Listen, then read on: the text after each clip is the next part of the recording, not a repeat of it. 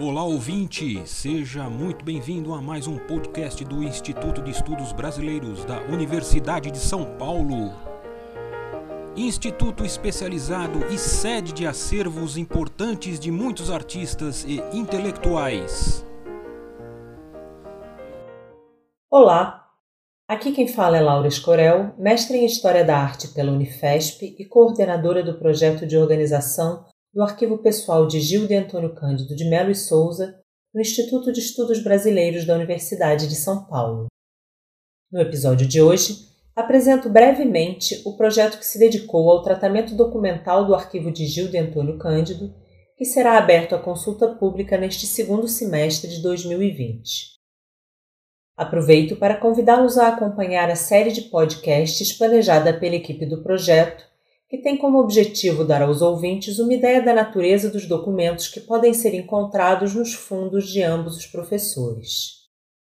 Antes de prosseguir, me parece importante dizer que minha ligação com o Gil de Antônio Cândido ultrapassa o campo da pesquisa, na medida em que, além de ser neta do casal, tive a oportunidade de morar com eles em dois momentos distintos da vida. Primeiro de 2000 a 2001, quando minha avó ainda era viva, e depois apenas com meu avô, no período que vai de 2013 até sua morte.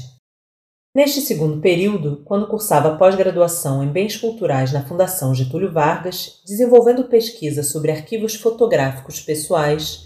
optei por dedicar o trabalho de conclusão de curso ao acervo fotográfico de meus avós, estabelecendo a partir de então um diálogo com Antônio Cândido a esse respeito e gravando em áudio depoimentos que foram parcialmente transcritos no trabalho citado, que recebeu o nome de Imagens da Memória. Encarregada pela família de investigar qual seria a instituição adequada para receber o arquivo fotográfico que era objeto de minha pesquisa,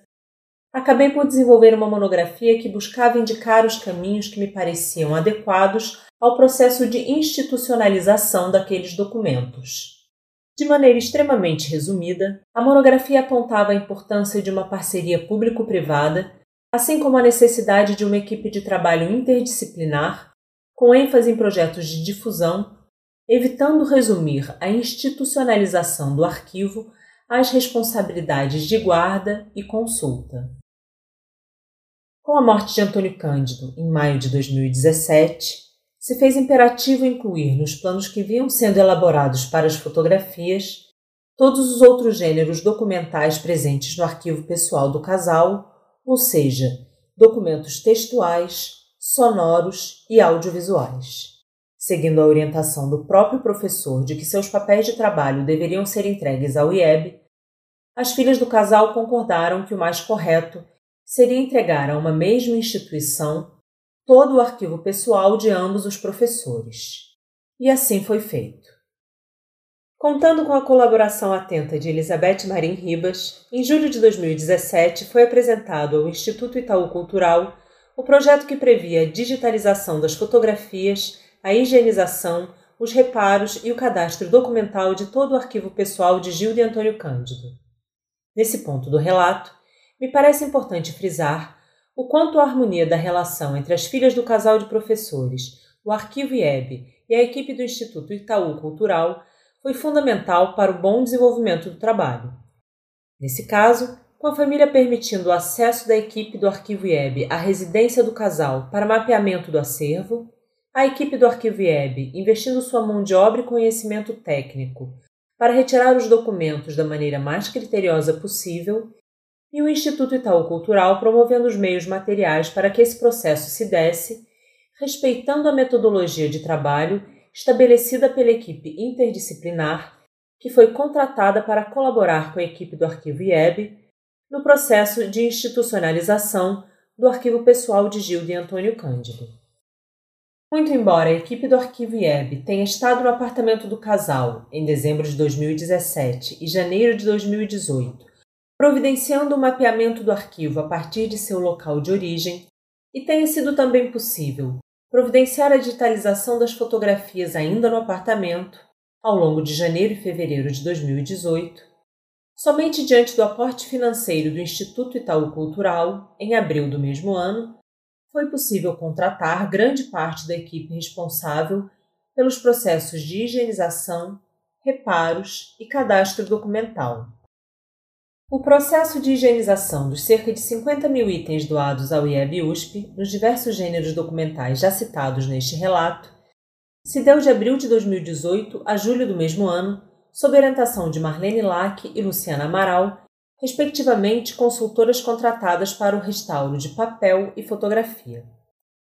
Já a etapa de pequenos reparos, iniciada em julho de 2018, seguiu por todo o período do projeto, restando apenas alguns itens a serem reparados em função da alteração de planejamento gerada pela pandemia do coronavírus a partir de março de 2020. A pandemia prejudicou também o planejamento da etapa de cadastro documental iniciada em agosto de 2018 e prevista para ser concluída neste mês de julho de 2020. Por conta da interrupção das atividades em março, ficaram pendentes o cadastro documental de 20 caixas do Fundo Gilda e 25 caixas do Fundo Antônio Cândido. A grande maioria dos documentos, no entanto, já se encontra cadastrada no SGA o sistema de gerenciamento do arquivo do IEB. Ambos os fundos foram classificados por grupos funcionais que se dividem em subgrupos orientados sempre que possível pelas anotações dos titulares nas embalagens originais. Os arquivos foram descritos até o nível do documento. O critério para organização dos documentos pelos grupos funcionais, no entanto, foi distinto para cada um dos fundos. No caso do arquivo de Antônio Cândido, procuramos respeitar ao máximo a organização encontrada no apartamento do titular, tendo em vista que o professor mantinha o controle metódico de seus papéis, que costumava consultar com frequência.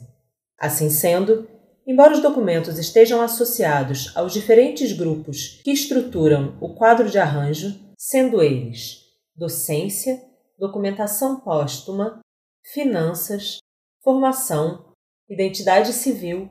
militância, produção intelectual, relações sociais, universo de interesses e vida doméstica familiar, ainda é possível, através dos dados registrados no cadastro,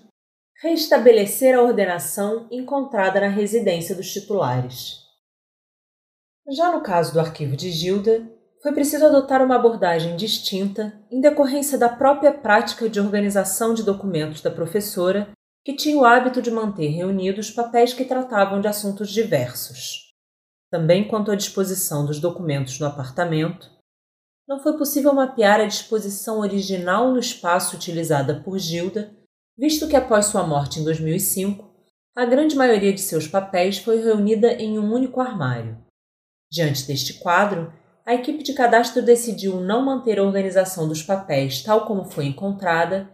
dispondo os mesmos de acordo com os grupos funcionais que estruturam o quadro de arranjo do Fundo Gilda, sendo eles carreira docente e acadêmica, formação, identidade civil, participação em ações e associações culturais, pesquisa e produção intelectual, produção literária e artística, relações sociais, universos de interesse, vida doméstica e familiar. Tanto no caso de Gilda quanto no caso de Antônio Cândido, vale lembrar que o arquivo pessoal de ambos ultrapassa em muito o período de suas vidas, guardando documentos de seus antepassados que remontam a meados do século XIX e, dessa forma, fornecendo vasto material para a investigação dos costumes familiares da virada do século no Sudeste brasileiro. Para concluir, é importante salientar que as diretrizes de gestão de projeto estabelecidas em monografia ao início deste processo se mostraram eficientes por três motivos em especial. A parceria entre a iniciativa privada e a universidade pública promoveu o acesso a um arquivo relevante em espaço de tempo relativamente curto. A atuação da equipe interdisciplinar mostrou a força que a colaboração entre as diversas áreas do conhecimento gera e os projetos de difusão, como exposições e seminários, incentivaram estudantes e pesquisadores a se aproximarem do campo dos arquivos pessoais. Espero que esse breve relato sobre o processo de institucionalização do arquivo pessoal de Gildo Antônio Cândido tenha estimulado todos vocês a consultarem a base de dados online do IEB e visitarem o arquivo tão logo possamos retomar as atividades presenciais na universidade. Agradeço aos ouvintes, em nome de toda a equipe, pelo interesse em nosso projeto e peço, por favor, que colaborem com a divulgação da série de podcasts sobre os fundos Gil de Antônio Cândido, que irá ao ar nos próximos dias. Até logo! Este podcast do Instituto de Estudos Brasileiros chega ao final. Esperamos que tenham gostado e em breve retornaremos com um novo assunto para você.